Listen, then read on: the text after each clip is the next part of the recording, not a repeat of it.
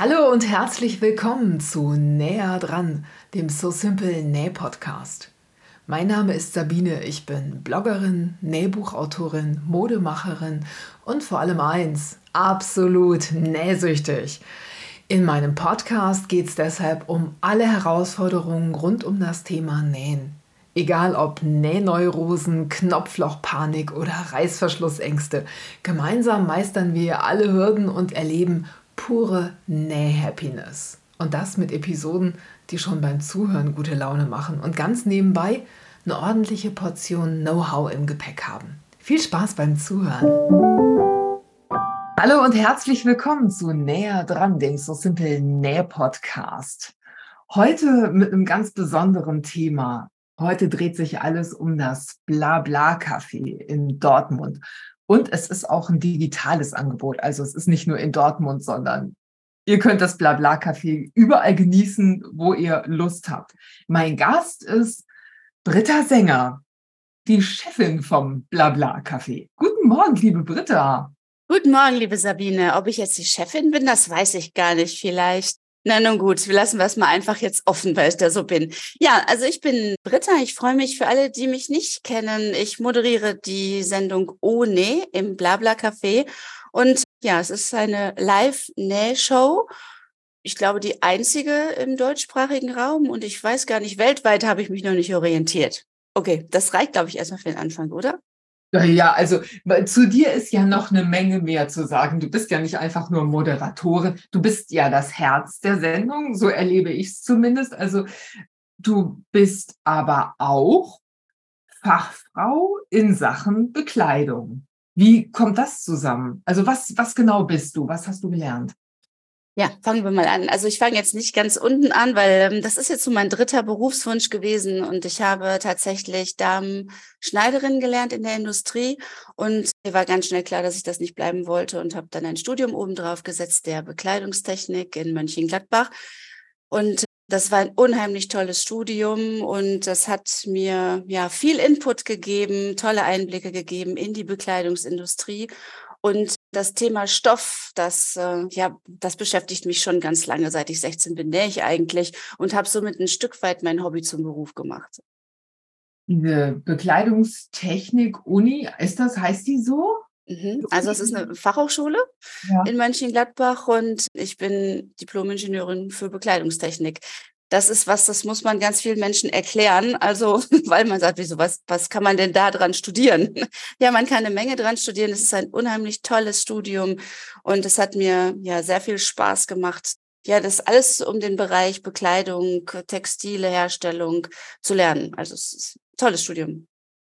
Witzig ist, dass äh, vor kurzem, ich hatte Franziska Hemmers von Hemmers E-Tex vor der Funzel, also äh, vor, vor Mikro, Entschuldigung, ich wollte mich heute mal gut benehmen, aber es ist noch zu früh. Also wir sitzen hier gerade um 7.44 Uhr. Und nur damit ihr einfach mal wisst, was wir alles auf euch nehmen, damit ihr unseren Podcast genießen könnt. Darf ich da kurz intervenieren? Das hm? ist gar nicht meine Zeit. Überhaupt nicht. Ich musste mich echt zusammenreißen, pünktlich hier vor meinem Rechner zu sitzen. War die Zeit nicht dein Vorschlag? Hm, ja, besser als 19.30 Uhr, glaube ich. Das war auch dein Vorschlag. Und ähm, da bin ich natürlich unterwegs, ist klar. Ach so, ich dachte, dann hört man so leise Schnarchgeräusche. Na, auf keinen Fall. Dann bin ich, glaube ich, die beste Zeit des Tages. What's munter. Franzi Hemmers äh, hat, schwärmt auch von, von dieser Fachhochschule in Mönchengladbach. Da hat sie nämlich auch ihr Studium zur Bekleidungstechnikerin gemacht oder Ingenieurin zur mhm. Bekleidung. Was genau lernt man da? Erklär das doch mal ganz kurz. Man kann sich spezialisieren, entweder auf Bekleidung oder auf den textilen Bereich. Das ist ja was, das werfen ganz viele Menschen durcheinander.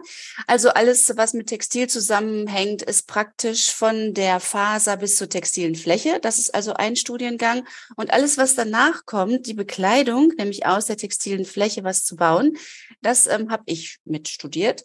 Und Schwerpunkt Schnitttechnik das ist ja praktisch einen Bauplan erstellen, sowas wie ein ähm, Architekt ja für Häuser macht. Das machen wir dann eigentlich für Bekleidung. Wir müssen ja äh, dreidimensional denken. Das heißt also von, ne, von der Fläche, von einem zweidimensionalen Stück in ein dreidimensionales Objekt arbeiten. Und das ist ganz schön herausfordernd eigentlich. Das ist ein Teil des Studiums. Ah, okay. Das heißt, wenn du Lust auf eine Bluse oder ein Shirt haben solltest, könntest du dir das Schnittmuster selber machen? Verstehe ich das richtig? Mhm. Ja. das ähm. ist mein, mein, mein Job gewesen. Und ja, also es ist schon sehr interessant und mein Schwerpunkt im Studium hinterher meiner Diplomarbeit war auch die Maßkonfektion. Also wirklich das Verständnis, wie passe ich den Körper ordentlich in ein Bekleidungsstück rein. Und äh, das ist ein ganz, ganz, ganz faszinierendes Thema. Aber jetzt mal die Gretchenfrage, machst du das auch wirklich? Also erstellst du dir eigene Schnittmuster? Na, natürlich nicht. weil, weil das Leben so viele Sachen und Überraschungen bereithält. Sprich, wenn man Familie hat und in einem ja, drei Generationen Haus wohnt, dann bleibt da nicht viel Zeit. Kann ich irgendwie nachvollziehen. Aber du hast ja nicht nur Familie und drei Generationen Haushalt und Freunde und Hobbys und Gedöns. Du hast ja auch noch einen Job. Also du bist ja auch ein ganz normaler Mensch, eigentlich. Auf ne? jeden Fall, ich bin ein, ich bin ein sowas von normaler Mensch, das glaubt kein Mensch. So normal bin ich. Ja, ich habe einen Job, genau. Und ich habe ja jetzt abgesehen von dem Studium, was viel Spaß gemacht hat, da brauchen wir jetzt, weiß ich gar nicht mehr so groß drüber reden, außer wir machen noch mal eine extra Sendung über was kann man studieren, wenn man möchte. Aber das brauchen wir jetzt gar nicht. Wir gucken jetzt noch mal, was ich so mache. Ja, also mein Werdegang ist ähm, ziemlich wild, möchte ich mal ganz kurz sagen. Ich habe viele Stationen in meinem Leben durchgemacht, weil ich ein grundsätzlich neugieriger Mensch bin und bin am Ende dieser Zeit, so mit Mitte 40, ins Blabla-Café gerutscht durch einen lustigen Zufall. Was war denn der Zufall? Also wie bist du zum Blabla-Café gekommen? Neben meiner letzten Tätigkeit habe ich auch noch VHS-Nähkurse gegeben. Und am Ende eines Kurses saß die Elke vor mir und sagte so, Britta, hast du nicht mal Lust, zu Probeaufnahmen zu uns in die Firma zu kommen. Ich glaube, du bist die Richtige für uns. Und ich habe sie ein bisschen schräg angeguckt und habe gesagt, wie Probeaufnahmen? Für was denn? Ja, für Videos. Ich so, ganz ehrlich, Elke, ich bin jetzt hier Mitte 40 und äh, meine Karriere als Filmstar sehe ich jetzt echt nicht so als gegeben an. Und so, nee, komm mal vorbei. Und ich bin ja grundsätzlich ein offener Mensch für alles und bin dann also zur Firma Dortex gefahren und habe mir das angeschaut und war ziemlich aufgeregt und habe so ein Video gedreht, damals noch in so einer Art Sauna, möchte ich mal sagen. Da gibt's auch noch Aufnahmen von dem Netz, es ist so wegbrüllen. Und hat riesig Spaß gemacht. Ich habe Peter kennengelernt, meinen jetzigen Chef, der super locker drauf ist und habe gedacht, ja gut, warum nicht? Dann fange ich jetzt eben mit Mitte 40 mal was anderes an. Und es scheint ja eine gute Entscheidung gewesen zu sein, weil dieses Ding ist ja der Brüller. Ne? Also das wird ja live viel geguckt, das wird aus der Konserve viel geguckt. Also man kann sich natürlich alle Folgen bei YouTube, äh, da ladet ihr die hoch. Die kann man sich alle nochmal angucken und die werden auch angeguckt. Ne? Warum, warum gucken sich die Leute sowas an? Ich glaube, weil wir echt sind, weil wir so authentisch sind, dass man meint, man sitzt mit den anderen wirklich im Nähkurs. Das war auch so am Anfang so die Idee. Weshalb wir hatten eigentlich gar keine Idee. Das Blabla-Café, das wurde gegründet, so drei Monate bevor ich eigentlich da aufgeschlagen bin.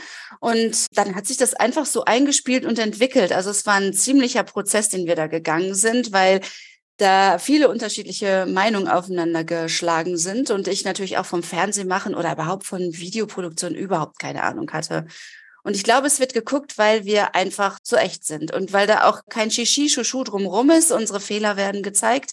Und du hast es ja, glaube ich, selbst einmal erlebt, als du bei uns warst. Es ist ein ziemlich, wie soll ich sagen, wirrer Haufen und auch doch kontrolliert mittlerweile. Aber man weil ja, man konnte die Entwicklung so sehen. Also wenn man die ersten Folgen sieht, das ist schon echt sehr, sehr zum Schmutzeln. Habe ich gestern gemacht. Ich musste wirklich nochmal lachen, in die alten Folgen reinzuschauen. Also was mir als erstes aufgefallen ist, ist natürlich, sind natürlich die wunderschönen Räumlichkeiten. Für alle, die Dortex nicht kennen, also die wenigsten werden Dortex vom Hingehen kennen, sondern viele kennen Dortex von den Etiketten, die Dortex machen. Die arbeiten nachhaltig, sozial verträglich, gucken auf gute, das heißt nicht Zutaten, oder? Arbeitsbedingungen eigentlich, ne? Arbeitsbedingungen, aber auch auf nachhaltige Materialien zum Beispiel. Mhm. Also ich bin ja dankenswerterweise mal eingeladen worden, zusammen mit Tasso von Burda Style. Von Burda Style. Also er heißt Anastasius Vulgaris. Er heißt nicht Tasso, man, man nennt ihn halt so, ist, glaube ich, auch einfacher. Also ein richtiger Rockstar und da durfte ich dann auch mit dabei sein. Und das Erste, was mir aufgefallen ist, ist halt dieses wunderschöne, neue, großzügige Gebäude, in dem dieses, äh, dieses Studio ist. Und dann bin ich da reingekommen und das ist riesig. Es sind, ich weiß nicht, vier oder fünf Kameras. Da sind unendlich viele Leute. Also das, das war, das war total verwirrend für mich, wie viel Manpower dahinter steckt. Und ich habe mich neulich mit äh, Inge Scholtisig unterhalten. Das ist ja, ich sag's in Anführungszeichen, weil das ganz fies ist, die Pingel Inge, so nennt sie ja Guido Maria Kretschmer, in geschickt eingefädelt. Und die sagt, die hat ja nun auch Fernseherfahrung und die sagt, euer Studio da bei Dortex, also das Blabla-Café Studio, das kann sich durchaus mit dem Studio von Vox messen. Also das ist hochprofessionell, wunderschön und ein explosiver Ort des Geschehens eigentlich. So ist es mir da gegangen. Und ja, und du bist halt du bist so dieses Herz der ganzen Geschichte. Du trägst durch die Sendung, du, du transportierst die Themen, du holst die Leute ins Gespräch. Aber du hast jetzt eben gesagt, wir nähen da zusammen. Aber es ist ja nicht nur Nähen, ihr macht ja auch noch andere Sachen. Was genau?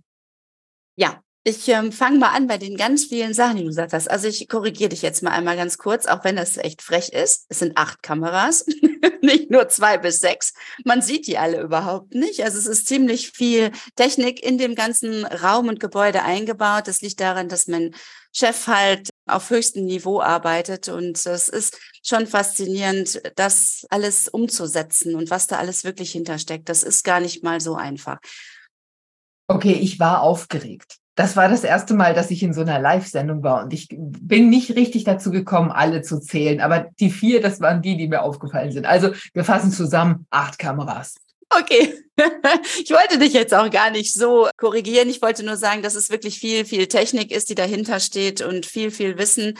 Und das ist schon faszinierend. Und was schön an der ganzen Geschichte ist, es ist halt eine offene Produktion. Das heißt, jeder kann eigentlich hinkommen, zu uns kommen nach Budelschwingen und sich das Ganze auch anschauen. Also wir sind da ziemlich offen in dem Ganzen. Wir sind, wir brauchen also jetzt keinen extra Tag der offenen Tür, sondern einfach jeden zweiten Freitag einmal reinschauen. Sehr cool. Und es ist nicht nur das, es ist nicht nur offen und zum Anschauen, sondern es ist auch interaktiv. Also wer jetzt sich nicht nach Dortmund-Bodelschwing begeben kann und kann da live dabei sein, der kann das eben im Netz angucken. Und er kann das eben nicht nur konsumieren, sondern kann auch seine Fragen in den Chat schreiben und kann das dann live verfolgen. Und ihr habt einen Mitarbeiter, der kocht Kaffee und kümmert sich um, um alle und alles. Und der liest aber auch den Chat und ruft dir dann immer wieder auch Fragen zu, ne? Mhm. Also wichtig war von Anfang an, dass das Ganze eine live und interaktive Show wird. Das ist jetzt nicht so üblich in dem Bereich, in dem wir uns beide bewegen, sprich dem Hobbybereich.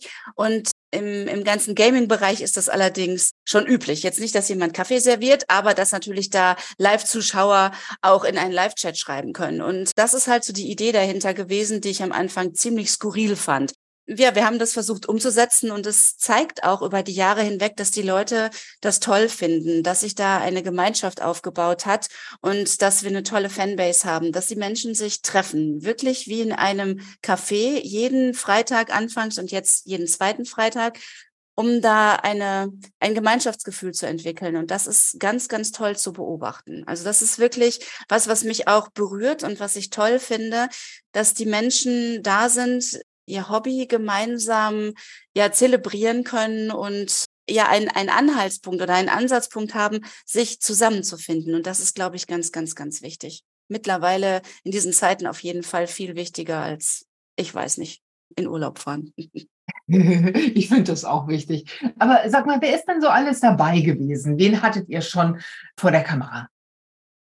Wen hatten wir schon vor der Kamera? Ach ja, da warst du natürlich. Da war der Tasso und Burda ist oft zu Gast bei uns. Ich habe verschiedene Designer schon da gehabt und ja, was was schön ist eigentlich ist, dass die Menschen aus der Community rauskommen. Das heißt, ich hatte zum Beispiel die Wiebke und die Elisa da, die sind mir sehr im, im, Gedächtnis geblieben. Also wirklich zwei Zuschauer, also Mutter und Tochter, die zusammen sich eines Schnittmusters angenommen haben von dem Wolf im Slip. Also eine ganz tolle Sendung eigentlich. Das muss man erst mal sich angeschaut haben, um zu verstehen, dass sie selber ein Schnittmuster umgesetzt haben. Das finde ich wirklich beachtlich. Ich hatte oder ich habe natürlich ähm, die Nadelfee Heidi da, die ganz viele Sendung für mich auch übernimmt und auch meine Urlaubsvertretung macht. Die Inge sollte sich Sparrer hattest du angesprochen.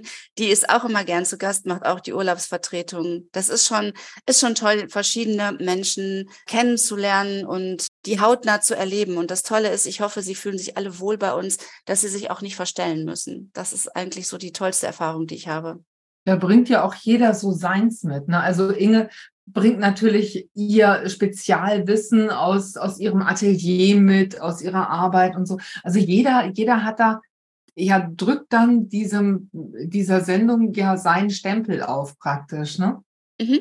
Ich möchte mich da auch manchmal gar nicht so in den Vordergrund spielen, was ich natürlich als Moderatorin, was heißt in den Vordergrund spielen? Man muss es natürlich begleiten. Aber ich hoffe immer, dass ich es irgendwie schaffe, die Menschen, die da sind, eigentlich in den Vordergrund zu heben beziehungsweise darauf aufmerksam zu machen, dass jeder seine Fähigkeiten zeigen darf und kann. Und das ist schon schön, dass es so, so breit gefächert ist eigentlich bei uns und dass eigentlich alles möglich ist. Wir hatten auch schon Pony im Studio. Was?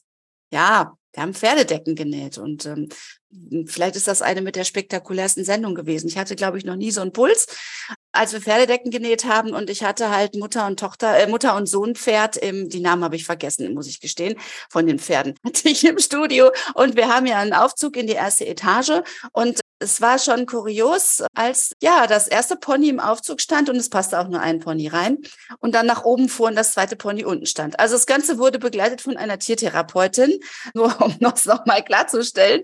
Und äh, ich war ziemlich aufgeregt, weil ich mehr um die Tiere besorgt war als um den Schnitt der Pferdedecke, den ich da zeigen wollte. Ich glaube, das ist mir auch misslungen, weil ich so aufgeregt war. Jawohl, der Brüller. Also ich kann mich an eine Szene erinnern, die recht besorgniserregend fand. Es war ziemlich heiß, also als die Kameras dann alle liefen und wer im Laufe der Sendung, da wird das schon ganz schön warm in diesem Studio. Und eine der Teilnehmerinnen hatte ihren Hund dabei. Und dieser Hund, der schon etwas betagt war, der lag irgendwann im Laufe der Sendung mitten im Studio und rührte sich nicht mehr. Und ich habe die ganze Zeit, mich hat das total abgelenkt, weil ich die ganze Zeit überlegt habe, ob dieser Hund jetzt da zwischenzeitlich verschieden ist und ob man ihn vielleicht bestatten sollte. Aber irgendwann zum Ende der Sendung, als du dann die, die Abmoderation gemacht hast, da rührte er sich dann wieder und freute sich noch mal kurz und da war klar, er lebt noch. Ja, das ist immer beruhigend. Aber da wir Bürohunde haben, was ganz toll ist, es ist also erlaubt bei uns, ähm, den Hund mitzubringen, bin ich Hunde gewohnt und manchmal finde ich es auch ja, bin ich so ein bisschen gedankenlos, möchte ich sagen, dass ich meinen Gästen einfach Hunde zumute. Also alle, die gerne ihren Hund mitbringen möchten, dürfen ihn gerne mitbringen. Und ich hoffe immer, dass alle Hunde mögen. Das ist so. Also du wurdest ja auch mit dem Hund konfrontiert. Es sind wechselnde Hunde bei uns im, im ähm, Studio, was das Ganze aber sehr lebendig macht. Und ich finde, ja, Tiere sind schon, sind schon was Schönes. Man kann sie benähen. Wir haben auch schon Hunde benäht also nicht nur menschliche Gäste sind gern gesehen im Blabla-Café, sondern auch tierische. Wir sind da offen für alles. Also ich mag Hunde sehr gerne. Ich mag, glaube ich, Meerschweinchen lieber als Hunde, aber ich mag Hunde gerne. Also ich habe da überhaupt kein Problem mit gehabt, glaube ich. Also weiß ich. Okay, aber Meerschweinchen kann man nicht benennen, oder Sabine? Für die kann man zum Beispiel solche Meerschweinchen-Hängematten nähen Meerschweinchenhäuschen kann man nähen. Aber ansonsten finde ich, sollte man Tiere so nat natürlich beherbergen, wie es irgendwie geht. Aber die hängen sich natürlich irgendwie gerne schon mal in irgendwelche kleinen Matten und so und sehen dann ganz, ganz niedlich aus. Ehrlich? Guck mal, dann haben wir doch ein Thema für eine gemeinsame Sendung. Wir nähen äh, Meerschweinchen-Hängematten. Auf die Idee bin ich noch nicht gekommen. Guck mal. Und so ist es auch, entstehen auch die Ideen für die ganzen Sendungen. Also ich bin offen für alles. Man unterhält sich mit wem auch immer oder macht einen Aufruf in Social Media und schwupps kommen die Ideen. Das ist eigentlich so auch das Prinzip vom Blabla Café. Es kommt nicht alles nur von mir. Es hängt viel mit den Menschen zusammen, die auch im Umfeld sind. Das wäre jetzt dann eine schöne, eine schöne Ausrede, mir endlich wieder ein Meerschweinchen oder mehrere Meerschweinchen anzuschaffen. Ich werde gleich mal mit meinem Mann sprechen, der bricht zusammen. Okay, aber nur gut. Also ich meine, Männer müssen mit manchen Dingen einfach um, umgehen können und ich glaube, Meerschweinchen ist ja das kleinere Übel, oder? Oh, die sind so niedlich und so formschön und so schlau, Mensch. Also Meerschweinchen sind die tollsten. Und wenn, man könnte sogar mit ihnen spazieren gehen. Also ich meine, nach drei Metern brechen die ja meistens zusammen und dann muss man sie, kann man sie so auf der Handfläche transportieren. Und das ist auch schön, wenn man diese ein, zwei Kilometer hin, die sind ja nicht so schwer. Ne? Und okay, dann können wir jetzt einen Meerschweinchen-Rucksack bauen. Da jetzt, jetzt, jetzt gehen die Pferde mit mir durch. Ne? Man könnte ja auch ein ja, wie auch immer, mehrere Meerschweinchen artgerecht versuchen, in einem Transportsack ähm, zum Spazierengehen mitzunehmen. Siehst du, also so können wir jetzt weiter vor uns hin spinnen. Und so ist eine Idee geboren, eine Sendung zu machen. Ich würde sie aber nicht auf dem Rücken, sondern vorm Bauch tragen, in so einer Meerschweinchen-Bauchtrage, damit ich sie auch während des Spazierengehens sehen und mit ihnen kommunizieren kann und gucken kann, wie sie reagieren, wenn ich was sage. Die gucken ja dann immer so lustig. Ja, also wie gesagt, ich habe es schon bildlich vor mir. Also praktisch ein übergroßer BH mit einem Brett unten drin, auf dem die äh, Meerschweinchen dann sitzen können, artgerecht. Ja, wenn sie gerne kuscheln möchten, zusammen oder mit Trennbrettern dazwischen. Ja, und, guck. Ja, und mit so einer Nuckelflasche. Ja, wenn du das möchtest, kann man natürlich auch den Träger so gestalten, dass er mit dem Klett ordentlich eine Nuckelflasche an und anbringen kann. Also ja, also so geht das. Ich schmeiß mich voll. also, ja, ich bin gespannt auf den Schnitt bei So Simple demnächst. Meerschweinchen Hänge, Hängetragetasche für, für vorne zum Mitkraulen. Ja, ist das super. Das ist der Produktname dann. Ja, also wir sollten es vielleicht ein bisschen anpassen. mitkraulen. Ist mitkraulen eigentlich ein Wort oder hast du das gerade erfunden? Ich finde mitkraulen, man könnte ganz viele Sachen mitkraulen. Also ich finde, ja, Wortsachen, also Wortkreationen zu erfinden und zu schaffen, das ist doch eins der schönsten Dinge im Leben, oder nicht? Ich möchte einfach nur mal das Wort Staubkante in, in Gespräch bringen. Das ist auch ein Dauerbrenner, ehrlich. Das ist wirklich seit all den Jahren ein Dauerbrenner. Aber Staubkante ist Staubkante. Der Abnäher wird nach oben gebügelt. Also zumindest bei mir, bei Inge nicht. Das kannst du sowas von vergessen. Der Abnäher kommt nach unten. Dein, also für den geneigten Zuhörer, der das jetzt wissen will, in unserer Sendung mit Tasso von Burda da ging es, da, wir haben das Easy-Shirt genäht. Das Easy-Shirt hat nun mal Brustabnäher. Und beim Verarbeiten dieser Brustabnäher kam dann die Diskussion auf, wird nun das Dach, das heißt Dach, ne? Oder der, mhm. ja, ja, ja. Abnäherdach. Nach oben gelegt und in der, in der Seitennaht festgenäht oder nach unten. Und Dritter war der Meinung, Doppelpunkt, Anführungsstriche, oben. Ja, der Abnäher wird natürlich nicht nach unten gebügelt, sondern nach oben wegen der Staubkante. Ja, das ist äh, ein gewachsenes Thema und das hat mit Schnittkonstruktion zu tun und damit, wer sich sowas mal ausgedacht hat. Und ich hatte eine sehr, sehr tolle Schnittkonstruktionslehrerin, die Eva Hillas, eine Koryphäe auf ihrem Gebiet und die war immer der Meinung, das macht man so einfach nicht. Und es hat mir auch eingeleuchtet, dass man das nicht so macht, eben wegen der Staubkante. Und wenn man wirklich sich Abnäher anschaut und äh, je nachdem, welche Materialien man verwandt hat, ist diese Kante wirklich ziemlich dick. Und wenn man dann den Abnäherinhalt nach oben gebügelt hat, dann ist es auf jeden Fall schöner, wenn man draufschaut. Da können ja Leute machen, was sie wollen, aber ich mach's nicht. Okay, also dein Argument, ich erinnere das nur noch mal mhm. ganz kurz. Dein Argument war, dass Staub von oben fällt. Ja, Staub wirbelt und bleibt liegen. So, und mein Kopfkino war dann, ich habe mich dann gedanklich in mein Shirt hineinbegeben und habe mir überlegt, wie da die Staubflocken rumfliegen. Also in meinen Shirts ist kein Staub, also wenig, Staub, also jetzt kein sichtbarer. Ich denke da an Staubmäuse, die, die da irgendwie unterwegs sind. Also das bisschen Staub, also Bekleidungsstaub, äh, Textilstaub und sowas, das sich da irgendwie ansammeln könnte, das muss doch nach unten fallen. Und wenn da so ein Täschchen ist, wenn der Abnäher, wenn das Abnäherdach nach oben gebügelt ist, dann ist da ein Täschchen, in dem sich der Staub sammelt. Und wenn du das Abnäherdach, nee, der, nee, die, na, das Abnäherdach nach unten bügelst, dann fällt der Staub doch wieder aus der Falte raus, oder nicht? Also Sabine, du bist im, im, auf der falschen Seite, glaube ich, oder nicht auf der falschen, auf der anderen Seite des Shirts. Du bist in dem Shirt und ich bin außen im Shirt. Natürlich, innen kann sich sammeln, was will. Da hast du natürlich recht, aber es geht eigentlich um die Außenwirkung in dem Fall. Das heißt, außen bleibt der Staub liegen du hast eine andere, eine andere Sicht auf diesen Abnäher. Wirklich, es geht um die Außenwirkung. Und man sollte das einfach mal beobachten und einfach mal Nähproben machen in verschiedenen Materialien und sehen, wie so ein Abnäher dann wirklich wirkt. Das kann ja jeder mal machen. Also es geht um außen, die Staubkante außen. Was sich innen sammelt, ist egal. Okay, also ähm, um jetzt der Wahrheit die Ehre zu geben, ich habe tatsächlich mit Inge drüber gesprochen, über die Staubkante. Und Inge sagt, ich glaube, Inge war es, ich spreche ja im Moment mit sehr vielen Leuten über sehr viele Nähthemen im, im Zuge dieses Podcasts, dass man, wenn man drauf guckt, die Naht, die Abnähernaht praktisch viel weniger sieht, wenn man das Ding nach oben bügelt. Ja, sag ich ja, nach oben. Ja. Man ja. muss es nach oben bügeln. Also dir glaube ich nicht, aber wenn Inge das sagt, dann ist es okay. Also, also sie bügelt ihn aber auch nach unten. Ja, ich weiß es auch nicht, aber genau. Ich, habe dich jetzt verwirrt, ne? Also ja, man auch also gedanklich, wenn du sagst, man, man, man muss das auch wirken lassen und man muss da, da sehe ich mich, wie ich hier sitze und darauf warte, dass sich Staub auf meiner Brust ablagert, um zu gucken, was passiert.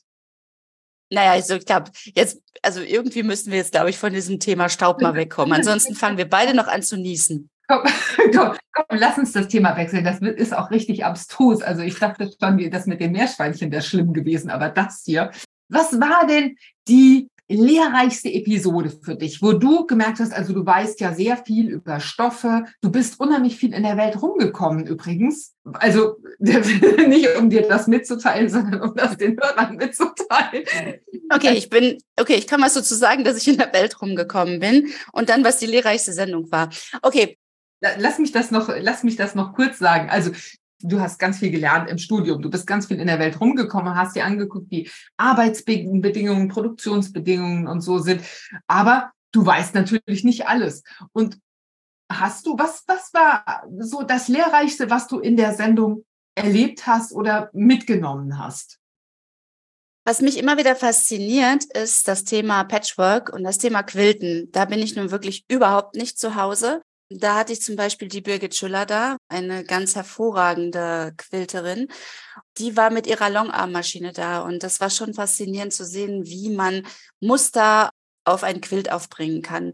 Und überhaupt dieser ganze Bereich des Patchworkens ist schon faszinierend und ich gucke da immer wieder gerne drauf, kann das für mich aber noch nicht so ganz, wie soll ich sagen, noch nicht so ganz vereinnahmen, das Thema. Also ich lade gerne Gäste zu dem Thema ein und gucke mir das immer wieder an, was man da für tolle Sachen machen kann. Das ist jetzt nicht so ganz mein, mein Bereich, muss ich sagen. Ja, also bei uns ist das ein wachsender Bereich gerade. Das liegt daran, dass wir ja mit Birgit Kür arbeiten. Birgit Kür ist ja eine unserer Redakteurinnen und die macht fantastische Patchwork-Anleitungen. Gerade arbeitet sie wieder an zwei neuen Anleitungen. Und ich kann das total verstehen. Also da spielen so viele Sachen mit rein, gerade im, im Bereich Patchwork, ne? auch äh, Tradition, Geschichte, kulturelle Aspekte. Das ist richtig spannend. Wenn man anfängt, sich damit zu beschäftigen, dann kann einen das total packen, finde ich.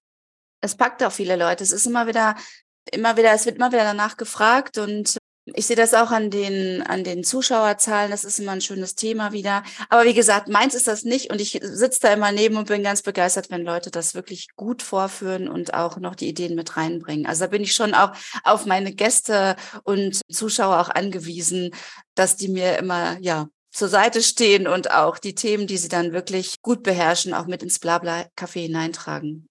Aber es ist ja auch so, dass du ganz oft selbst Tipps gibst auch und geben kannst.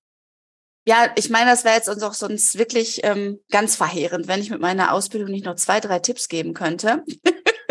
also manche Sachen weiß ich auch einfach da nicht oder mache die auch einfach anders. Das ist, ähm, liegt halt daran, dass ich in der Industrie gelernt habe und nicht im Handwerk. Das ist immer schön, wenn Inge und ich uns unterhalten und ich sie dann beobachte bei ihrer Arbeit und dann denke, hm, das hätte ich jetzt anders gelöst. Aber das ist einfach, weil es anders gewachsen ist. Und jedes hat seine Daseinsberechtigung und alles hat auch seinen Nutzen. Das ist nur, wenn man eben in der Industrie gelernt hat, ein ganz anderes Arbeiten und hat natürlich auch einen ganz anderen Hintergrund, als wenn man aus dem Handwerk kommt. Es ist aber faszinierend, das allen vorzustellen und zu zeigen, weil so kann eigentlich jeder Hobby, jede Hobbynäherin und jeder Hobbynäher da sein, seinen Weg finden oder sagen, okay, gut, ich kann das kombinieren, ich kann das so machen, ich kann es nicht so machen, das brauche ich, das brauche ich nicht.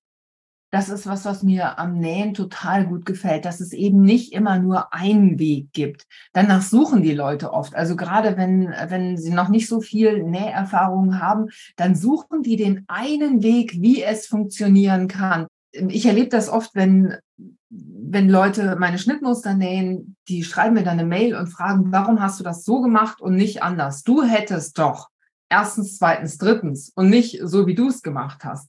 Ich erkläre das auch gar nicht. Also ich kann nicht jedem erklären, warum welches Schnittmuster wie genäht wird, weil es immer unterschiedliche Arten gibt, das zu machen und sowas umzusetzen. So ein Schnitt ist eigentlich immer nur ein Vorschlag. Natürlich kannst du alles auch ganz anders machen und ich beanspruche auch niemals äh, die reine Wahrheit dazu zu haben oder zu erklären, sondern ich zeige einfach nur, wie man es machen könnte, damit es möglichst einfach und möglichst gelingsicher ist. Und ich glaube, das ist bei ganz vielen Themen so, dass man es aus unterschiedlichen Richtungen beleuchten kann und dass man es eben auch so machen kann, dass man seine Talente und seine Fähigkeiten da am besten einsetzen kann, oder? Auf jeden Fall. Ich sehe es auch als einen Vorschlag, eine Möglichkeit. Zum Beispiel ist auch ein großes Thema bei mir, dass ich die Schnitte grundsätzlich vorher durchmesse und das ja, es kommt manchmal ein bisschen zu kurz, weil die Sendezeit mit 90 äh, Minuten ja auch einfach beschränkt ist. Und das passiert ganz viel in der Vorarbeit, dass ich auch immer sage, gut, wir messen die Schnitte durch, wir gucken, es ist ein Vorschlag und wir müssen das Ganze anpassen. Das geht bei Taschenschnitten im Prinzip genauso. Auch das sind Vorschläge. Wenn ich da eine Tasche anders gestalten möchte, dann mache ich das einfach anders. Es gibt keine Vorgabe. Das ist ja gerade das Tolle. Man soll spielen. Und ich hoffe, dass ich das auch in der Sendung vermittle, dass es toll ist, Sachen anders zu machen, umzugestalten und seine eigenen Ideen da reinzubringen und auch mal andere Stoffe zu benutzen und auch mal was auszuprobieren. Das ist eigentlich der Bereich, wo es dann richtig spannend wird. Und das ist auch so ein bisschen meine Passion, nicht jede Naht so korrekt zu machen, dass sie, ja, ich weiß nicht, auf den Millimeter genau ist. Wichtig ist für mich, dass die Leute Spaß am Nähen haben, dass sie anfangen und vor allen Dingen keine Nadeln benutzen. Die keine Nadeln benutzen?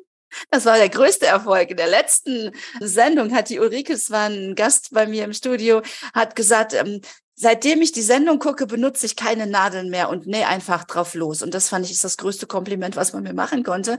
Denn dieses verkopfte Rangehen an das Ganze, dass es alles so sein muss und so, wie es da vorgegeben steht, das ist einfach nicht meins. Also man braucht Luft und Freiheit und ähm, Kreativität und das ist das Tolle an dem Hobby und dafür brenne ich auch. Und ich hoffe, ich kann das so ein kleines bisschen rüberbringen in den Sendungen.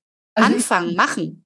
Ja, ich finde, das, das kannst du so wie ich dich erlebe, nimmst du eben auch Schnittmuster wahr wie eine, ja, wie eine, wie eine, wie eine nackte Leinwand. Das ist erstmal nur ein Entwurf und ich kann mich damit austoben. Ich kann meine eigene Kreativität spielen lassen, meine eigene Fantasie spielen lassen. Es kommt nicht darauf an, dass meine Tasche oder mein, mein Shirt, meine Hose jetzt so aussieht wie, wie das Teil, das ich als Produktbild sehe, sondern ich kann total wild werden und was ganz anderes draus machen und kann unten noch eine Rüsche dran setzen und dann ist es nämlich schon wieder ein völlig anderer Schnitt. Genau so ist das. Also das war auch der Grund. Ich hm, habe halt mit 16 angefangen zu nähen, weil mir alles so langweilig war. Da ging es ja schon los in den 80er Jahren, dass alles irgendwie gleich war, alle die gleichen Sachen getragen haben und dass man Konformität eigentlich so ein bisschen braucht anscheinend.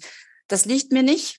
Ich finde, gerade das ist so, so der Stein des Anstoßes zu sagen, ich möchte gar nicht so aussehen wie alle anderen oder das Kleid auch so haben, sondern ein bisschen was anderes zu machen. Und das ist wirklich was, was mir am Herzen liegt, dass die Leute diese Schranken in ihrem Kopf etwas aufdröseln und einfach mal versuchen, so ein bisschen in sich hineinzuhorchen und sie selbst zu sein. Und wenn ich das kariert haben will, dann mache ich es einfach kariert, auch wenn es vorher gestreift war. Was soll's?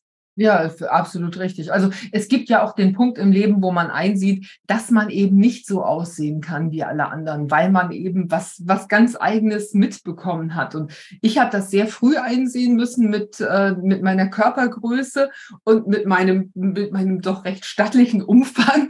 Ähm, habe ich, äh, ja, hast du irgendwann keine andere Wahl, als ja, dir zu überlegen, ähm, entweder versuche ich mich in so, ein, in so eine Schablone zu pressen oder oder ich mache mir die Schablone selber und nehme mir meine Klamotten selber und mache was ganz eigenes draus. Also es, es geht ja eigentlich immer darum, das Beste, das für sich selbst Bestmögliche draus zu machen, was man machen kann. Das sehe ich genauso. Also immer ja diesen Stress eigentlich abschütteln, so zu sein wie alle anderen oder irgendeiner ähm, Idealfigur hinterherzulaufen, das ist so stressig und so anstrengend, das macht so schlechte Laune. Also das sollte man relativ schnell abschütteln. Aber es dauert eine Zeit. Der eine ist schneller, der andere langsamer. Hauptsache, irgendwann fangen alle an zu nähen. ja, das wäre gut. Du sag mal, wie hat dich diese Arbeit beim Blabla-Café verändert? Kannst du das sagen? Wie hat sie mich verändert? Ob sie mich so viel verändert hat, weiß ich gar nicht. Der Umgang mit äh, der Öffentlichkeit ist natürlich ein anderer. Man oder ich musste am Anfang wirklich mir dreimal überlegen, was mache ich. Ich war vorher nicht bei Facebook, nicht bei Instagram und ähm, habe diesen ganzen Social-Media-Bereich eigentlich eher gemieden, weil es natürlich auch Gefahren beinhaltet und auch ja, man kann da schon ziemlich schräge Kommentare abgreifen, die einem wirklich ja doch manchmal arg zusetzen. Das muss man alles lernen und das muss man alles wollen. Verändert hat mich das, ich weiß gar nicht, so groß hat mich das gar nicht verändert. Ich bin eigentlich immer so geblieben, so offen und auch offen den Menschen gegenüber und ich konnte viel lernen in dem Bereich, was jetzt so diesen ganzen Medienbereich angeht. Das ist schon eine interessante Erfahrung gewesen. Oder ist es auch immer noch. Aber ähm, so von der Persönlichkeitsstruktur her, glaube ich, eher hat mich das nicht so großartig verändert. Ich bin so, wie ich bin. Kannst du mir mal drei Sachen flüstern, die, was so den Umgang mit den Medien angeht, für dich wichtige Learnings waren? Also A war es ein, für mich ein großer Schritt, wirklich den, ja, diesen, diesen, oder eine große Hürde, den Bereich in diese Öffentlichkeit zu wagen, auch wenn man mir das so erst nicht ansieht, weil es ist schon schwierig, was decke ich auf von mir, was decke ich nicht auf. Viele Leute wollen halt eben den ganzen persönlichen Bereich gerne wissen. Da muss man vorsichtig sein oder ich bin da vorsichtig, was erzählt man und was erzählt man definitiv nicht. Ich habe irgendwann meinen Sohn mit vor die Kamera genommen und da konnte man auch dann sehen, ja mittlerweile, wie er wächst und wie groß er geworden ist. Und auch das war ein Schritt, den habe ich mir gut überlegt. Und macht man das, macht man das nicht. Ich habe es gemacht bis zu einem gewissen Grad. Aber alles müssen, müssen die Menschen jetzt nicht direkt wissen. Das finde ich, man darf Privatsphäre haben. Ich erzähle gerne was, aber alles muss nicht breit getreten werden, obwohl es die meisten natürlich gerne hören möchten. Ich denke, man sollte bei der Sache bleiben und die Sache ist einfach gemeinsam nähen. Das ist für mich wichtig also erfahren habe ich, dass es toll ist, in dieser Social-Media-Welt Leute kennenzulernen, die ich sonst im Leben nicht hätte kennenlernen können. Und das macht das Ganze wieder so richtig interessant. Und dann vergisst man auch diese Hürde oder ich habe die Hürde vergessen, in die Öffentlichkeit zu gehen. Das ist schon ist schon schön, kann man nicht anders sagen. Also ich habe tolle Menschen kennengelernt und bin da auch echt dankbar für. Und die nehme ich mit und die, die jetzt nicht ganz so einem gut gesonnen sind, die, die schiebe ich einfach beiseite. Wobei ich immer noch nicht verstehe, warum man so sein muss. Aber nun gut, das soll jeder für sich selbst entscheiden. Das ist ganz interessant, wie du das gerade beschreibst. Ich habe ganz, ganz ähnliche Erfahrungen gemacht. Also ich arbeite ja nun in einem Familienunternehmen. Das heißt, mein Mann arbeitet mit mir zusammen, unser Sohn arbeitet mit uns zusammen. Und natürlich spricht man auch mal darüber, wie man arbeitet, was man arbeitet. Und hm, gelegentlich zeige ich auch mal was von, von mir oder ein paar Urlaubsbilder habe ich jetzt bei, bei Instagram gezeigt. Und da fragen dann auch die Leute, sehen wir mehr? Kannst du mehr zeigen? Kannst du, kannst du mehr erzählen und so? Ich habe dann irgendwann geschrieben, ein bisschen was muss ja auch privat bleiben. Und das finde ich auch total wichtig. Also es geht nicht darum, ich bin ja kein Rockstar. Es geht nicht darum, dass ich, dass meine Person jetzt da im, im Fokus steht. Es ist nun mal so, man, man sieht mich ja überall bei So Simple. Man sieht mich in den Büchern, ich modele da, man sieht mich auf dem Blog, aber es geht ums Thema. Es geht nicht um, um mich und das finde ich total wichtig. Und das andere, was du gerade gesagt hast, diese Menschen, die man so auf Social Media trifft, die können sehr, sehr unecht sein mir ist das immer unheimlich, wenn jemand wie aus der Konserve redet, wenn er auf alles eine Antwort hat, wenn alles vorgefertigt ist und er total erschüttert wird, sobald du eine Frage stellst, mit der er nicht gerechnet hat oder mit der sie nicht gerechnet hat. Ich glaube aber, dass man auch im Social Media Bereich, dass da einfach viele ja echte Menschen unterwegs sind, mit denen man ja viel anfangen kann und die zu finden und zu identifizieren und mit denen sich zu connecten. Das finde ich das ist die große Chance dabei. Also da kann man, da kann wirklich sehr, sehr viel passieren. Ist ja zwischen uns auch so. Also also mir ging das zumindest so und ich, ich habe gespürt, dass dir das ähnlich ging. Wir haben uns ja vorher kurz via Mail oder so. Mhm, genau, wir haben uns kurz abgesprochen. Ich weiß gar nicht mehr, wie der, doch der Kontakt kam natürlich über die Bruder zustande. zustande. Genau. genau. Und dann haben wir uns ja kurz auf der H&H getroffen und dann war das auch sofort eigentlich geritzt und ganz klar. Ja, total klar. Ich habe dich gesehen und das, äh, wir haben drei Mails gewechselt und ich war eigentlich nur im CC, aber ich musste dich erstmal drücken, weil du so, also ich habe dich natürlich vorher in deiner Sendung gesehen, aber du warst einfach so echt und so nah und so menschlich für mich, dass es für mich überhaupt keine Frage war, dass es zwischen uns stimmt. Und ich glaube, solche Momente, das sind die Geschenke unseres Jobs. Ich glaube, das sind die Geschenke eigentlich allgemein, wenn man Menschen trifft, oder? Also ich glaube, man sollte halt immer offen und ehrlich bleiben. Und das ist so, ja, auch das, das, was ich bin. Und verändert hat mich, wie gesagt, ich komme immer noch immer, ich, diese Frage von eben schwebt mir immer noch so ein bisschen im Kopf. Verändert hat mich das eigentlich so, denke ich mal gar nicht. Man muss halt auf dem Boden bleiben. Und diese, ja, Rockstar-Nummer, die muss man halt so ein bisschen von sich wegschieben und sagen, nee, das ist einfach nicht so, weil diese Rolle kann man ausfüllen, wenn man es möchte, aber ich möchte es auf gar keinen Fall. Möchte das einfach nicht, weil es nicht der Sache dienlich ist. Also ich stehe immer so, äh, ja, mit der Nadel in der Hand praktisch und sage, die Sache ist, dass man glücklich wird, dass man näht, dass man sich beschäftigt, dass man Gemeinschaft findet und bin eigentlich nur ein kleiner Teil davon. Und wenn ich das transportieren kann, ist das gut und dann habe ich meinen Beitrag dazu geleistet. Es ist einfach schön zu sehen, wenn eine Gemeinschaft wächst. Das ist eigentlich das, was, was die absolute Erfüllung eigentlich für mich ist. Das sehe ich ganz genauso. Ich meine, was äh, dieses Rockstar-Tum, das, um das jetzt nochmal zu bemühen, die Frage ist, was habe ich davon? Also dann kann ich vielleicht ein, ein, fantastischer Influencer werden, wenn ich das will. Aber wer will Influencer sein? Also das ist so, für, für mich ist das immer so was Manipula Manipulatives. Daneben Wobei, ganz ehrlich, ich meine, wir sind, wir sind ja schon irgendwie auf irgendeine Weise auch Influencer. Nur die Frage ist, wofür steht man? Man kann auch nicht jeden erreichen. Und ich glaube, das ist auch eine Generationenfrage. Ich verstelle mich einfach nicht. Und das ist auch das Schöne eigentlich bei uns im Blabla-Café. Oder das ist auch immer das, wenn ich in der Redaktionssitzung bin und sage, so, habe ich das gut gemacht und wie auch immer. Und dann sagen alle, ja, nee, du musst einfach du selbst bleiben. Das ist halt auch ein, das war vielleicht auch ähm, ja ein schwerer Schritt, weil ich habe keine Ausbildung irgendwie im Bereich Moderation, Fernsehen, wie auch immer ich stelle mich einfach dahin und mache das so, wie ich es immer mache. Ob ich das jetzt in einem Nähkurs mache oder da mache, das ist eigentlich kein großer Unterschied. Und ich glaube, das ist auch das, vielleicht das kleine Geheimnis, warum die Anhängerschaft immer langsam und stetig wächst. Wir machen jetzt auch nicht ganz so viel Werbung und ich lasse die Leute einfach kommen, weil ich das auch gut finde, dass, dass dann Menschen sich da treffen, die ein echtes Interesse an der Sache haben. Und es geht gar nicht im Moment so groß um, Reichweite, ja, es geht auch immer irgendwie um Reichweite, klar, aber wenn die jetzt langsam wächst, ist mir das ehrlich gesagt lieber. Ich sehe das auch in der Facebook-Gruppe, da sind viele Leute mit Herz dabei und sobald es alles größer wird und Menschen dazukommen, die sich präsentieren wollen, ist es echt schwierig. Dann geht so ein bisschen der Gemeinschafts- und Gedanke kaputt und was heißt kaputt, aber wie soll ich das ausdrücken? Dann geht so ein bisschen die Intimität verloren. Und da in dem Bereich bewegen wir uns gerade noch und das finde ich eigentlich ganz angenehm. Also das finde ich sehr charmant bei euch, dass dieses Werberische eben nicht so dabei ist. Also ihr habt natürlich Kooperationen und darüber finanziert sich ja auch das Blabla-Café zum Teil, ne? Auf jeden Fall etwas natürlich. Man darf es nicht unterschätzen, was so eine Sendung wirklich letztendlich kostet. Ähm, um nochmal den Bogen zu schlagen. Ja, wir haben so ein kleines WDR-Studio da.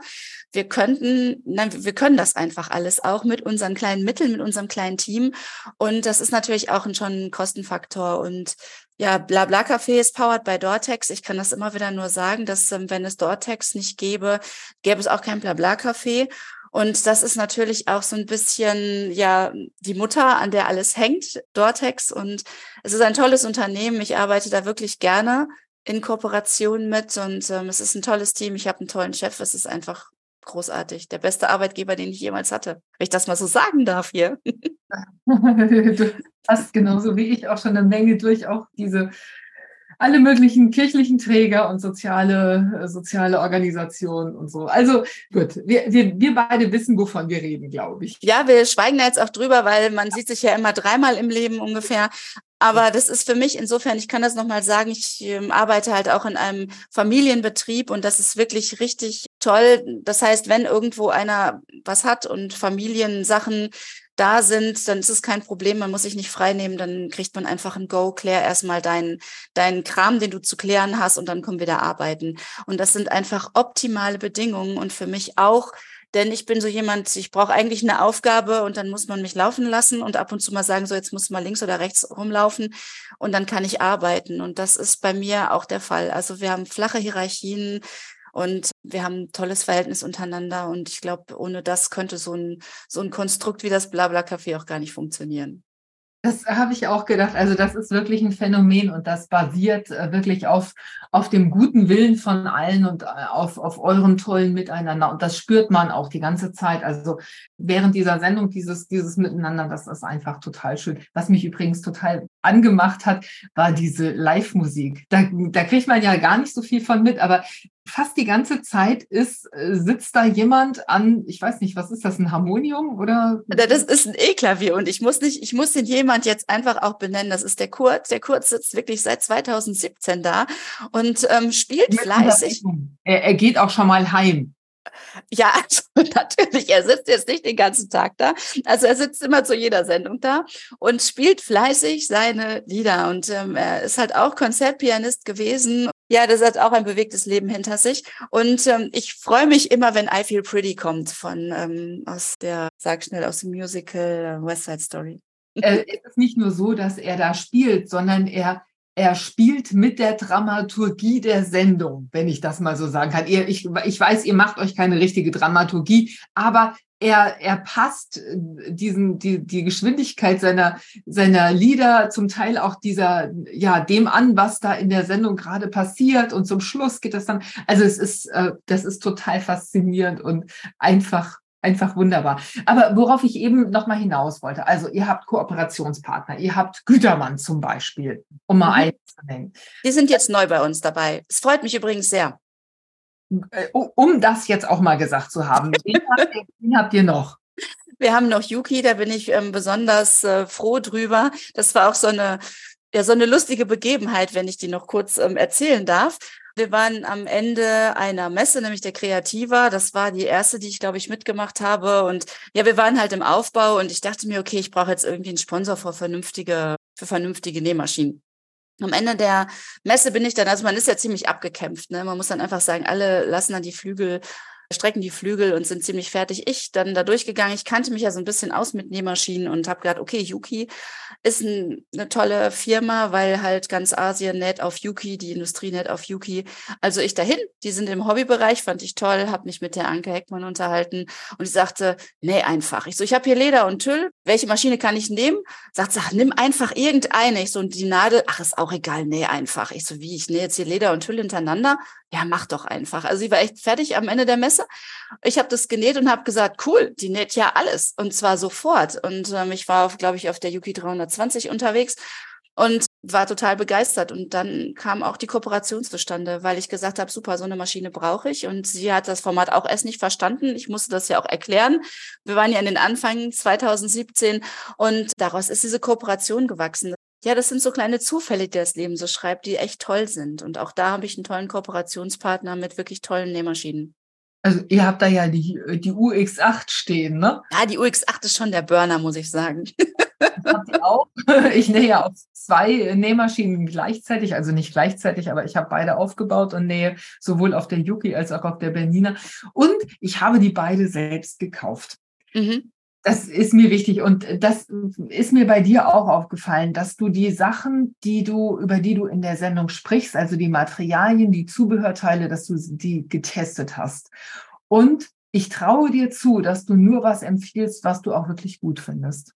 Ja, das ist so eine kleine Krux, ne? Gerade wenn man so in diesem Bereich unterwegs ist und auch sagt, okay, ich habe einen Sponsor und ich muss eine Sendung finanzieren und das ist auch immer so, ja, mein innerer Grad, den ich gehen muss und sage, okay, was stelle ich jetzt vor? Und hm, ich habe das wirklich das große Glück, dass ich Sachen ablehnen darf. Das ist wirklich ungewöhnlich. Und ich stelle auch nur das vor, was ich selber wirklich gut finde. Das ist ein großes, großes Glück. Das muss nicht jeder andere auch gut finden. Das äh, ist, ne, es gibt auch viele tolle Sachen. Das will ich gar nicht jetzt ja als Alleinstellungsmerkmal hinstellen, dass die Sachen, die ich jetzt vorstelle, nur gut sind. Das, es gibt viele andere Sachen auch. Aber ich wirklich, ich habe das große Glück, dass ich jetzt das Happy Girl sein darf, also für alle, die sie noch kennen, die gute Doris Day, da, ich stehe dahinter, hinter dem, was ich da wirklich sage, das ist gut und das ist äh, nicht ganz so gut. Und also das so, nicht ganz so gute erscheint erst überhaupt nicht in der Sendung. Also ich würde jetzt nicht Sachen bewusst schlecht machen wollen. Das liegt mir nicht, möchte ich auch nicht. Jeder soll seine Erfahrung machen. Ja, okay. Du hattest in der Sendung damals, du passt das ja auch, du passt die, die Dinge, über die du dann sprichst, die Materialien, über die du sprichst, ja auch dem Thema der Sendung an. Da ging es jetzt um Jersey-Shirts und da hattest du ein nachhaltiges Nähgarn, das elastisch war, ne? Das, das ist gar nicht nachhaltig. Also Gütermann hat ja viele verschiedene Nähgarne, aber ich habe da mit dem Maraflex das erste Mal genäht. Und auch das ist lustig. Also ich habe es vorher nie benutzt, weil ich ähm, von Haus aus irgendwie geizig bin, muss ich sagen. Geizig oder nachhaltig, wie man es auch immer nimmt. Die Sachen, die ich jetzt zu Hause habe, die benutze ich erstmal und bin auch jetzt kein großer Freund von, ich muss alles kaufen und alles haben an Hilfsmitteln und tollen Sachen sondern ich kann erstmal lernen oder versuchen, mit dem klarzukommen, was ich eigentlich habe. Denn Nähen ist jetzt auch nicht das günstigste Hobby unbedingt. Und äh, ich fand diesen Maraflex-Faden wirklich faszinierend und toll und würde den jetzt auch wirklich in mein Portfolio zu Hause aufnehmen. Ich finde es immer gut, sowas dann auch vorzustellen und zu zeigen, dass es auch wirklich funktioniert. Und das macht schon richtig viel Spaß. Und Gütermann ist mit diesen nachhaltigen Nähgarn auch auf einem guten Weg, dass sie eben recyceltes PET-Garn auch mittlerweile anbieten. Die Richtung geht, ist ja auch eine gute Richtung, in die man da geht. Naja, gut, also die Verbraucher stimmen da ja auch mit den Füßen ab. Ne? Also man hat ja auch den Anspruch, nachhaltiger zu nähen und anders zu konsumieren, anders sich zu entscheiden oder entscheiden zu können. Sag mal, auf welcher Maschine nähst du zu Hause? Was hast du zu Hause für eine? Was? Ja, ich habe auch was selbst gekauft, nämlich auch eine Yuki. ja, ich habe eine ganz, ganz, ganz alte Pfaff Kreativ 1460 oder wie sie heißt, ähm, hier stehen. Das war damals die erste computergesteuerte Maschine. Die fand ich schon richtig, richtig gut. Und dann habe ich die wirklich lange gehabt und die hat mich durchs Studium getragen und ähm, habe ich auch heiß und innig geliebt. Dann bin ich irgendwann so ein bisschen abtrünnig geworden und habe mich nach neuen, nach neuen Maschinen umgeschaut und da ist mir wirklich die Yuki wirklich als ja für mich optimale Maschine entgegengefallen oder gestolpert. Und ich habe zu Hause mehrere Maschinen, da ich auch Nähkurse gebe und habe die 120, die kleinste darf, also die GLX 120 von Yuki. Die anderen sind alle sehr kostenintensiv und da ich natürlich mehrere Maschinen habe und durch Nähkurse eben auch die gleichen Maschinen da haben möchte, nähe ich auf der 120 und bin damit natürlich hochzufrieden. Oh, die kenne ich noch nicht, aber die. Was ist die kleinste? Ah, okay, okay. Ich kann sie ja mal in den Show Notes verlinken. Mhm. Also das ist eine, eine tolle Maschine.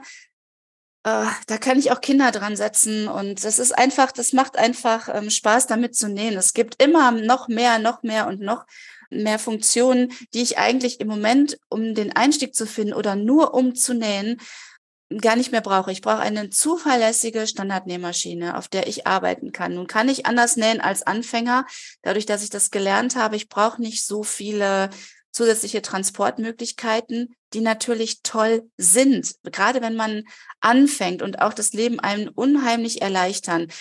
Und im Hobbybereich würde ich, wenn ich es eben könnte höher natürlich ansetzen, aber um den Einstieg zu finden, man muss immer sehen, Kosten nutzen und ich kann nicht mit einem mit einem Porsche anfangen Autofahren zu üben. Also das ist, funktioniert nicht. Also kann man machen, man kann dann aber auch ganz schnell irgendwo im Graben landen. Also wichtig ist für mich, dass man mit den Sachen wächst.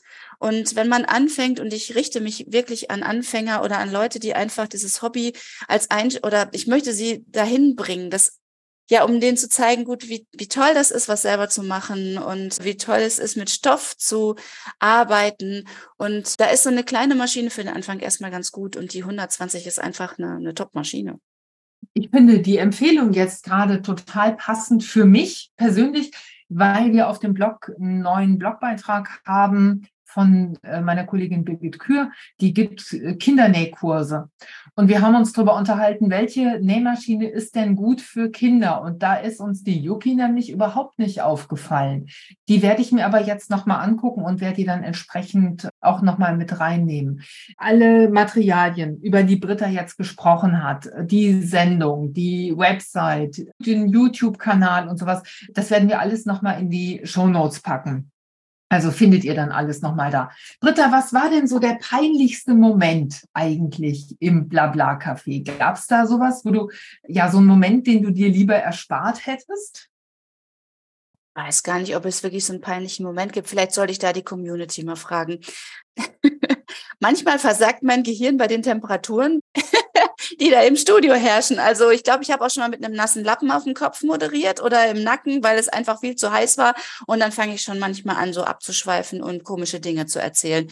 Ich kann mich an einen richtigen peinlichen Moment jetzt gar nicht so unbedingt erinnern. Ich weiß es nicht. Ich habe viele peinliche Momente. Manchmal weiß ich Sachen einfach auch nicht. Und dann bin ich froh, dass ich die Community habe und auch den Chat habe, den ich dann fragen kann, wenn ich zum Beispiel irgendwie was mit der Maschine nicht wieder richtig eingestellt habe und sagen so, ja, dann drück doch mal den und den Knopf, das dürftest du eigentlich wissen. Meistens ist es ein Maschinenbedienungsfehler, den ich dann mache und denke so, ach ja, stimmt, da könntest du dich ja auch mal dran erinnern. Ich bin froh, dass ich da die Fanbase habe, die im Rücken habe, denn alles kann man nicht wissen und will den Anspruch auch gar nicht haben, alles zu wissen ich glaube, dass wer dann sagt, boah, jetzt hast du dich aber verquasselt oder das hättest du wissen müssen oder so. Ich glaube, dass die Leute nicht immer auf dem Schirm haben, was für ein anspruchsvoller Job das ist, den du da machst. Also das sieht so locker aus und Britta so gut gelaunt und äh, jumpt hierhin und jumpt dahin und ist mit allen im Gespräch und ist da wie zu Hause vor der Kamera. Aber alle Bälle in der Luft zu halten. Du hast da mehrere Leute, die da nähen, in unterschiedlichen Stadien, unterschiedliche Stoffe. Du passt den Leuten, also die, du misst die Leute aus, du äh, passt die Schnittmuster mit den Leuten ganz individuell an. Du talkst mit deinen Gästen. Du musst wissen, welche Frage habe ich als erstes gestellt, welche Frage will ich nachher noch stellen. Du musst dich sortieren. Du musst dich so hinstellen, dass die Kamera dich sieht. Du musst so sprechen, dass die Leute es auch verstehen. Du musst die Fragen im Chat beantworten. Du musst die Zuschauer ja auch irgendwie, also die Live-Zuschauer ja noch irgendwie im Blick behalten. Du hast die Musik im Hintergrund. Du wirst beleuchtet. Also das ist ein hochkomplexes Ding, was Britta da wuppt. Das will ich jetzt einfach mal sagen. Und äh, was du mit Bravour wuppst. Dankeschön für das Kompliment. Aber das Schlimmste an der ganzen Geschichte, du hast vollkommen recht. Also ich sehe alle Kameraleute, ich höre Kurt spielen, ich sehe den Chat, ich sehe dass die Maschine irgendwie, ich höre es, wenn es klackert, das, dann denke ich mir, okay, irgendjemand hat was falsch gemacht. Und da musst du gleich hin und man muss auch den Gesprächsfaden halten. Das ist schon viel auf einmal und das macht auch riesig Spaß. Aber das Schlimmste an der ganzen Geschichte ist der Knopf im Ohr. wenn ich dann von der Regie irgendwelche lustigen Dinge auch noch höre, wie so, das Teil, was du da anders steht dir heute überhaupt nicht oder du solltest mal irgendwas anderes machen, weil ich kriege dann auch noch manchmal echt fiese Kommentare aufs Ohr und am Anfang, wenn man sich die ersten Sendungen anguckt, dann bleibe ich auch noch stehen und höre und versuche darauf zu reagieren. Mittlerweile ist das so Routine, dass ich sie einfach ignoriere. Also es war auch schon mal so weit ähm, irgendwann, dass ich zur Regie hinterhergegangen bin und gesagt, wisst ihr was, wenn ihr so weitermacht und mich ärgert, auch noch auf meinem Ohr, dann nehme ich den Stöpsel einfach raus. Das habe ich auch in irgendeiner Sendung irgendwann mal gemacht und ich weiß nicht, ob ich die Zunge rausgestreckt habe, um zu zeigen, dass ich nicht alles mit mir machen lasse. Also es sind so kleine Anekdoten, die dann auch noch alle da sind. Und ja, das ist, ist schon, ist schon ziemlich vielseitig, aber ich glaube, das entspricht auch meinem Naturell. ich brauche das irgendwie auch so ein bisschen. Ja, das, das wirkt so. Also du wirkst da wie ein Fisch im Wasser. Aber es ist deutlich, und das, das will ich nur noch mal sagen, das ist deutlich komplexer als eine Radio-Talkshow. Ich habe ja beim Radio gearbeitet und wenn du, wenn du einen Talkgast hast, dann ist das schon herausfordernd.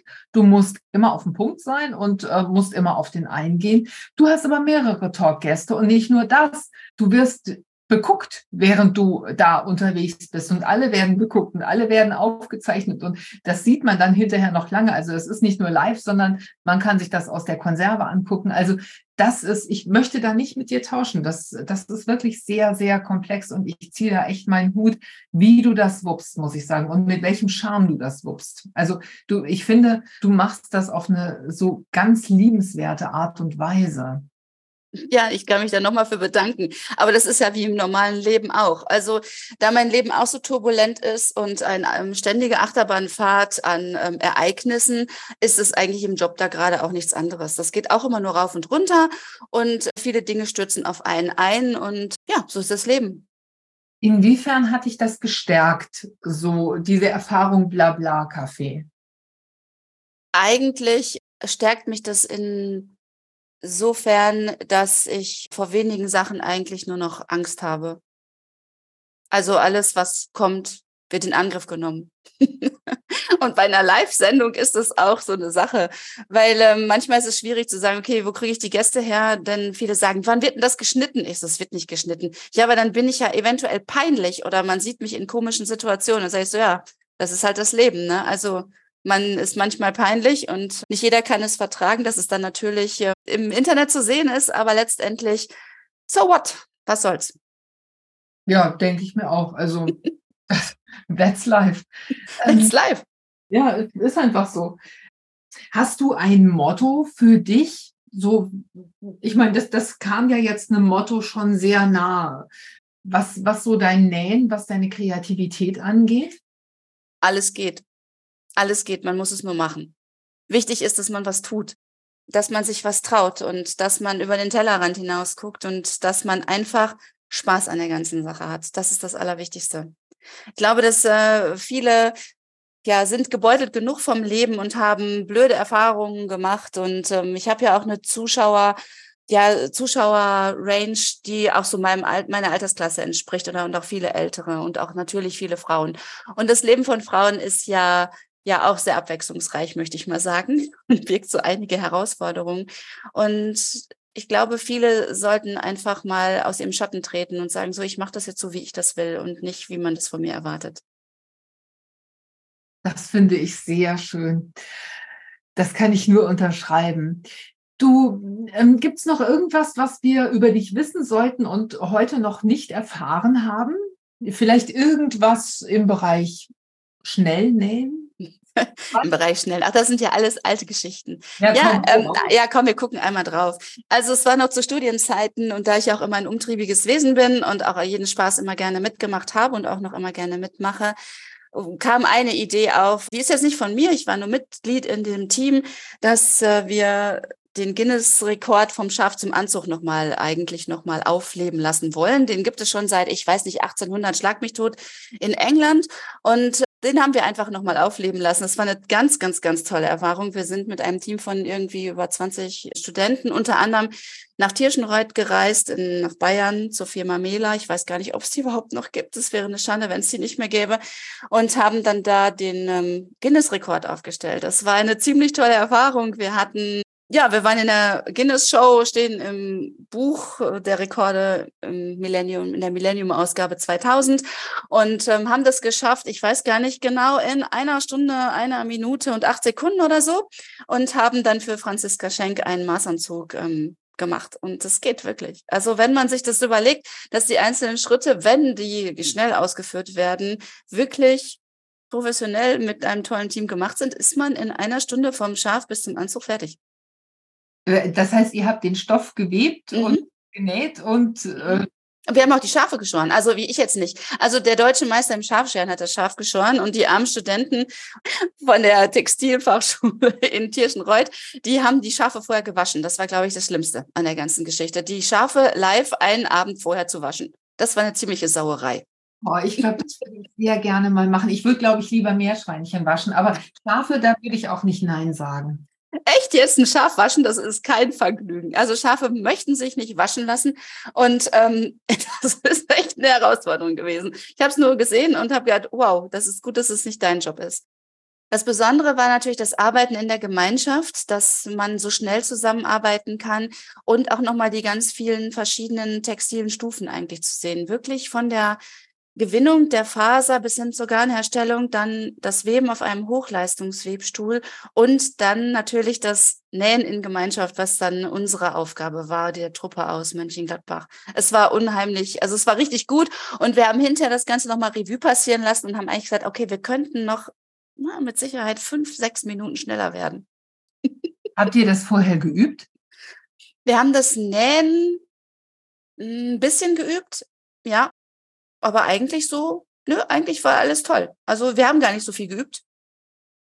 Ich stelle mir gerade vor, wie ich mit so einem Schaf in der Dusche stehe und und du möchtest nicht mit einem Schaf in der Dusche stehen. Das Schaf strampelt und hat Klauen und ähm, es ist fürchterlich dreckig und mufft.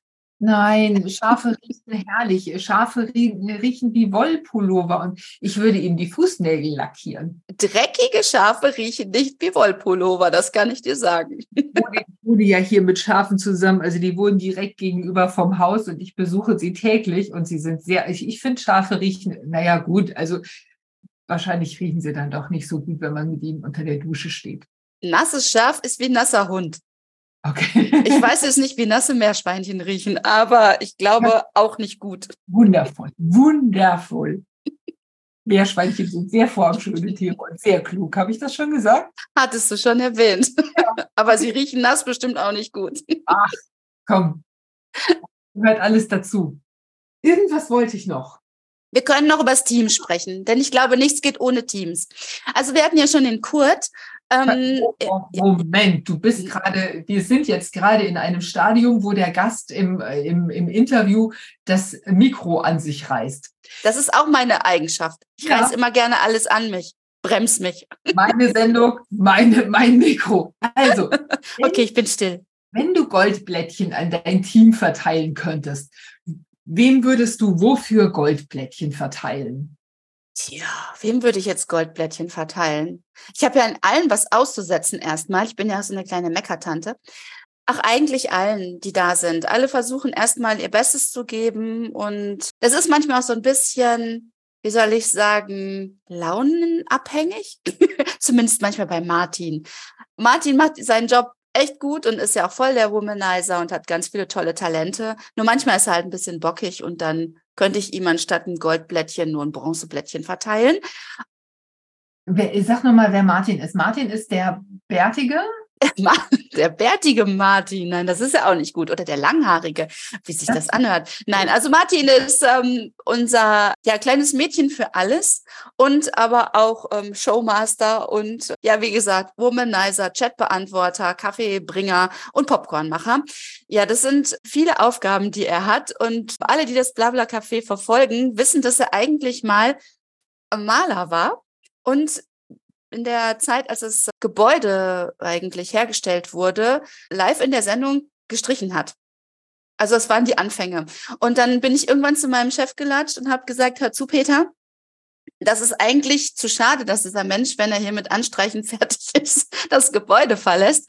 Kannst ihm nicht einen Job anbieten. Ich glaube, der hat mehr Potenzial. Und ja, das ist Martins Einstieg ins Blabla-Café gewesen, seinen Job als Maler in seiner Firma zu kündigen, um dann da anzufangen. Also ich finde, er, er sorgt auch immer für so eine ganz spezielle Stimmung da. Ich finde ihn unverzichtbar für, diesen, für dieses Blabla-Café und äh, finde einfach, er ist so ein, er ist so ein Typ. Ne? Also er bringt so viel mit. Ja, auf jeden Fall. Er bringt so viel mit. Und wir beide, wir sind auch so ein bisschen wie Katz und Maus. Es wurde auch schon mal die Frage gestellt, ob wir beide ein Verhältnis haben. Haben wir nicht. Also ich möchte das hier nochmal in aller Öffentlichkeit sagen.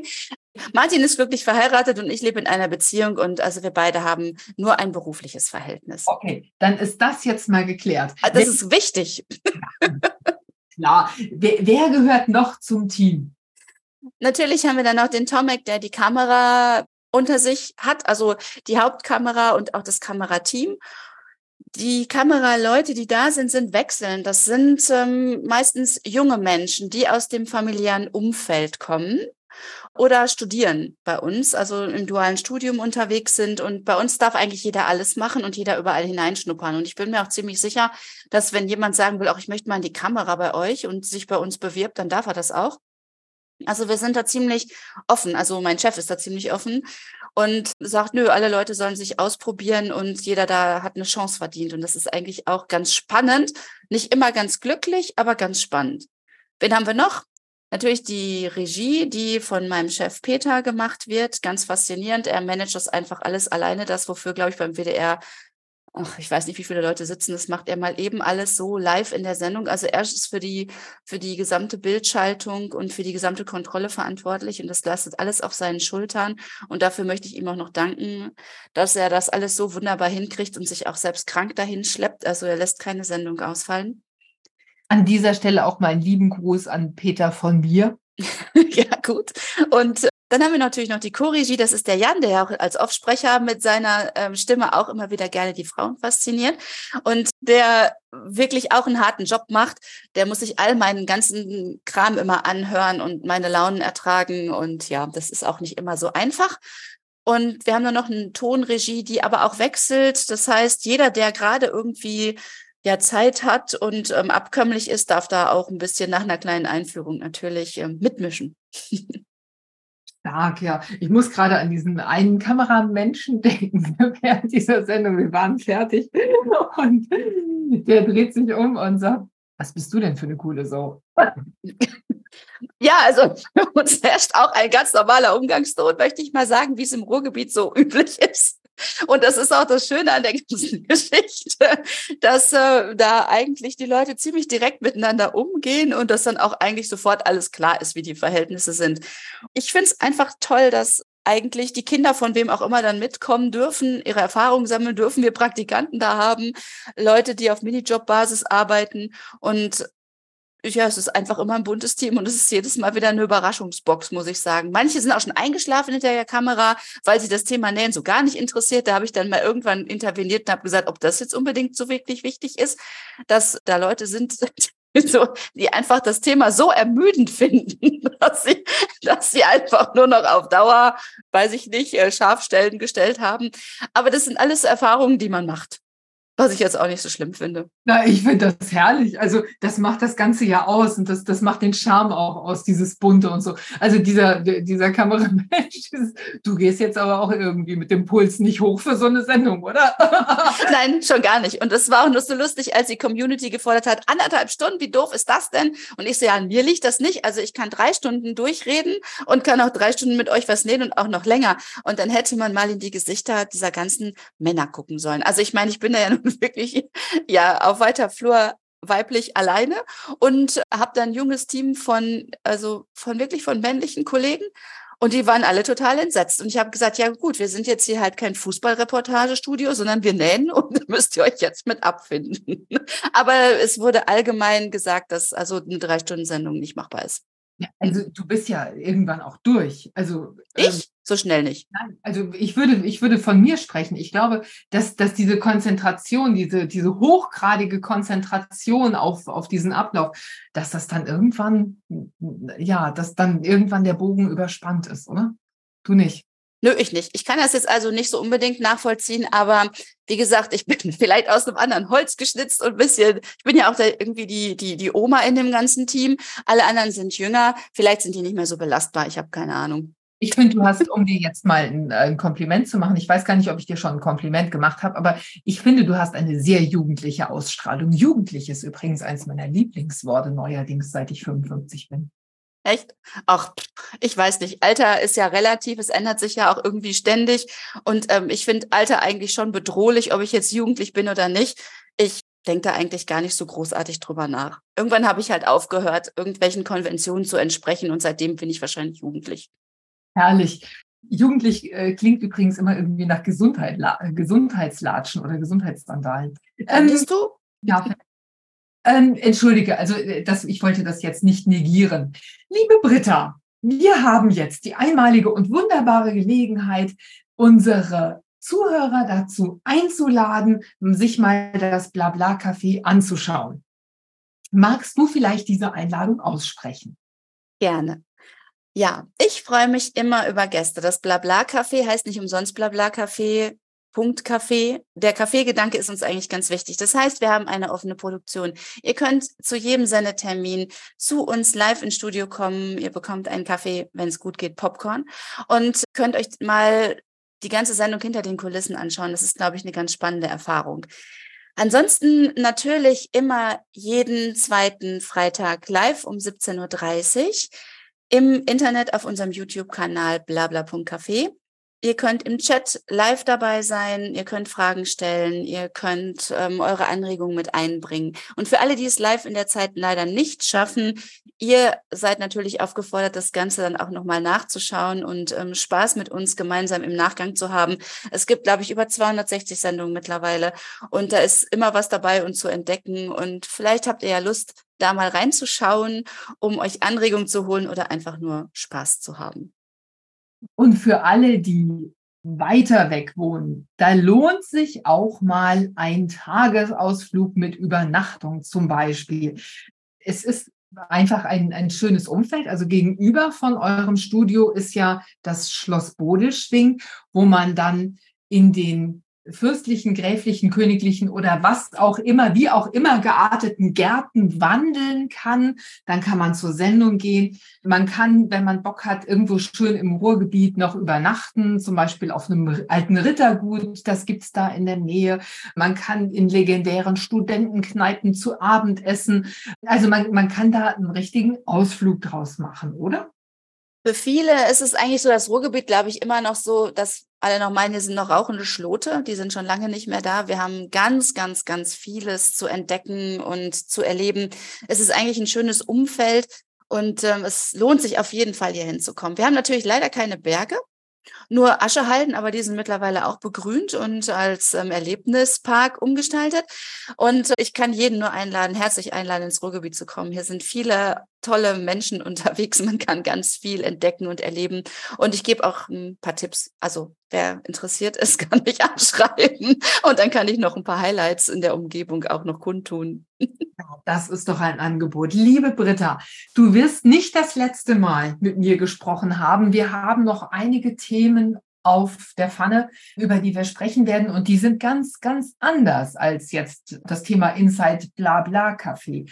Also da wird es nochmal richtig um was gehen. Ich bin sehr gespannt drauf. Ich freue mich sehr auf unsere Gespräche und euch hat diese Sendung hoffentlich gefallen. Ich hoffe, ihr habt Spaß gehabt. Schreibt uns gerne in den Kommentaren auch die Fragen an Britta. Da kann ich in den nächsten Episoden mal bei ihr nachhaken und mal hören, was sie dazu zu sagen hat. Noch ein Wort zum Schluss, liebe Britta. Ja, ich kann einfach nur sagen, fangt an zu nähen. Habt Spaß, erkundigt euch, ähm, findet euren Weg dahin, schaut mal im Blabla Café und bei One vorbei und vielleicht sehen wir uns ja das ein oder andere Mal wieder. In diesem Sinne, vielen Dank fürs Zuhören und bis zum nächsten Mal. Tschüss. Tschüss und dank dir, liebe Sabine. Sehr gerne. Bye, bye. Bye. Das war's für heute. Ich hoffe, dieser Podcast hat dir den ein oder anderen Aha-Moment beschert. Schreib mir doch mal in den Kommentaren, ob dir unsere Tipps weiterhelfen. Wenn du magst, lass mir ein Like und ein Abo da, dann bleibst du immer auf dem Laufenden und bekommst direkt eine Info, wenn ich wieder eine neue Episode veröffentliche. Für heute sage ich vielen Dank fürs Zuhören und Happy Simple Sewing. Bis zum nächsten Mal. Tschüss.